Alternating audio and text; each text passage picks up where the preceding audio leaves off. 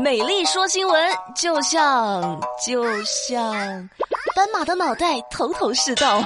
我是满脑子都是烂梗的唐美丽。猪不能胖，人不能飘，一飘就容易犯错。李云迪，钢琴家、音乐家出事儿了。十月二十一号晚上，朝阳公安分局发布通告，说有群众举报，有人在朝阳区的一个小区里卖淫嫖娼。警方依法开展调查，将卖淫违法人员陈某慧、嫖娼违法人员李某迪查获，并依法行政拘留。这个李某迪大家应该都猜到了哈，就是李云迪。那很快，李云迪呢成了劣迹艺人。央视网也点评了：遵纪守法是底线，谁敢突破底线就是自作孽不可活。说得好，不能因为你是所谓的明星大腕儿，就可以去挑战社会良知、道义乃至法律尊严。颜值不是挡箭牌，才艺也不是护身符。身为公众人物，更加应该洁身自好。很多听众在微博上艾特我，说：“美丽啊，这事儿你怎么看？”我能怎么看？我心疼芒果台的后期老师，搞到最后披荆斩棘的不是哥哥们，是芒果台的后期老师。连夜改片子打马赛克呀！我的天哪，第二天中午就要播出了，像话吗？这个，这个世界上总是在发生一些我不理解的事儿。下面要说的这个小偷也是，十月十七号在山东济南，王女士去逛超市，把女儿的书包放在门外的电动车上，逛完超市出来之后，书包不见了。哦，一调监控，发现是被一个骑摩托的小伙子偷走了。王女士呢就报了警，警察根据摩托车的牌照查到了车主，但是车主也说了，自己的摩托车早就丢了，也就是说，是小偷偷了别人的摩托车，然后又去偷了王女士女儿的书包。啊，王女士就说呢，我女儿上二年级，书包里都是一些课本和练习册，我不理解她为啥要偷书包。哎，王姐，你有没有想过哈？万一是被你们家小朋友用棒棒糖收买的呢？叔叔，给你吃个糖，你把我书包偷了行吗？我不想写作业了。玩笑归玩笑哈，偷东西那就是不对的，赶紧把人小朋友的书包还回去。万一明天上学交不出作业，可是要被留下来的。不行不行不行不行不行！水是生命的源泉，但是源泉里有脏东西就很膈应。最近，武汉的一位女士反映，说自己购买的两瓶农夫山泉矿泉水里有大量的虫卵和沉淀物。一开始呢，她以为是烟灰，后来发现不对，这矿泉水都没有开封，这烟灰和脏东西是咋进去的呢？这得亏没喝呀。那现在，农夫山泉已经派质检人员去检测去了。十月二十一号，农夫山泉呢也回应了。说生产过程绝对不可能进入虫卵，针对这位女士发现的问题，也已经报警了。那也就是说，顾客买到了有虫卵的水，生产商觉得不可能是自己的问题，就报警了。那有听众就说呢，不对啊，生产线不会只生产一瓶啊，要是出问题，应该是一整批都有问题啊。咋就刚好只有这一瓶里边有虫卵呢？哦，行吧，那这事儿就让警察叔叔来调查吧，看到底是一方咬死不承认，那还是另外一方在撒谎？两边总得有一个有问题。此时此刻心中有什么想法没？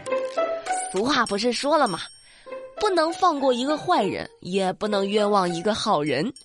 接下来要说的这个姑娘呢，就挺冤枉的。十月二十号，在河北石家庄。一位姑娘在银行办业务，一位老太太呢让她帮忙取钱，她一想，老人家可能是不会用自助机器，就好心帮忙了。结果老太太的卡一插进去，显示余额只有三十多块，取不了啊。她就把这事儿告诉了老太太，老太太一把揪住小姑娘：“姑娘，你是不是偷我钱了？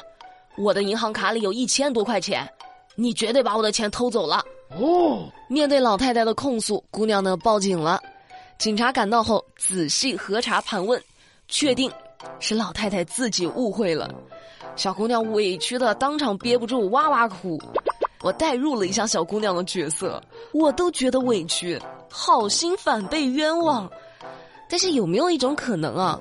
这老人家他其实也不是故意的，就是可能他的卡里曾经真的有过一千多块钱，要么呢就是自己取走忘记了，或者被家人取走了，他不知道。不过还好有个操作叫查询银行卡账单，一查不就全明白了？跟我没有关系。有人不会操作 ATM 机，有人他简直就是个 ATM 机啊！说的就是苏州的杜先生，他在朋友圈刷到一位女网友被渣男老公出轨了。想要报复老公，当时杜先生就开始共情了。那感同身受的杜先生决定帮美女一把，于是主动询问：“你好啊，美女，我特别同情你，你想要报复你老公，我有什么能帮忙的吗？”还真需要。她老公呢做了一个投资平台，他知道那个平台有个漏洞可以套现。他就希望杜先生能够把钱投到这个平台里，然后再利用系统漏洞去套现，让他的渣男老公亏钱。杜先生一想，这既能帮美女，我自个儿还能大赚一笔，何乐而不为啊？就按照对方的要求，在对方提供的平台进行充值，试图利用系统的漏洞去套现。结果前后充值了八次，一共是二十六万余元。全被套了进去，我的钱就交给你了。杜先生这才意识到自己是被骗了，就报了警。好家伙，局中局中局中局啊！高端的猎手往往以猎物的形象现身，学会了吗，铁子们？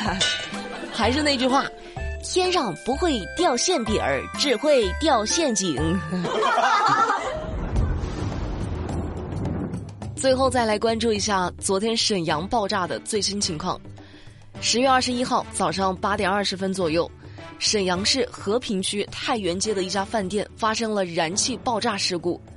因为爆炸点处于当地的一个闹市区，流动人口和居住人口都比较密集，所以除了街上被波及的行人，附近有不少住户也因此受伤。目前事故造成四人死亡，三人重伤，四十四人轻伤。都已经被送往医院进行救治了，相关部门也已经安排了三十六家宾馆对事故波及的群众进行妥善安置，事故原因还在调查当中。那美丽也希望伤者能够早日恢复。好了，那节目的最后，我们来看看在昨天的节目评论区有哪些吸引了美丽注意的留言。首先有一位叫做菠萝姜饼人的听众，他说。我每天都听美丽的节目，就很好奇，每次节目后面读评论的环节是真实的评论吗？当然是啊！你看你这条评论多真实啊，这不就读出来了吗？还有一位尾数是 C R U 的听众，他说：“美丽美丽，我昨天用你的口号领到了一百八十八块六的红包，哎，可以啊！”你是昨天给我反馈领到最大红包的听众哎，你你得请我吃饭啊！还不知道怎么领红包的，双十一之前都可以领。打开你的手机淘宝，输入美丽的口令，就是这么牛，就能收到美丽的红包了。一定要回来留言告诉我你收到了多少。最后还有一位叫小五的听众，他说：“美丽，我看你在节目里老是说歇后语，我考你一个。”熊猫吃大餐，你看你听节目就听节目，你还考我来了。我一天做节目，我还得参加考试，你这个行为就属于熊猫吃大餐，除了损还是损。好啦，那今天的节目美丽就跟你们聊到这啦，祝大家周末愉快，我们周一不听不散，拜拜。I love you.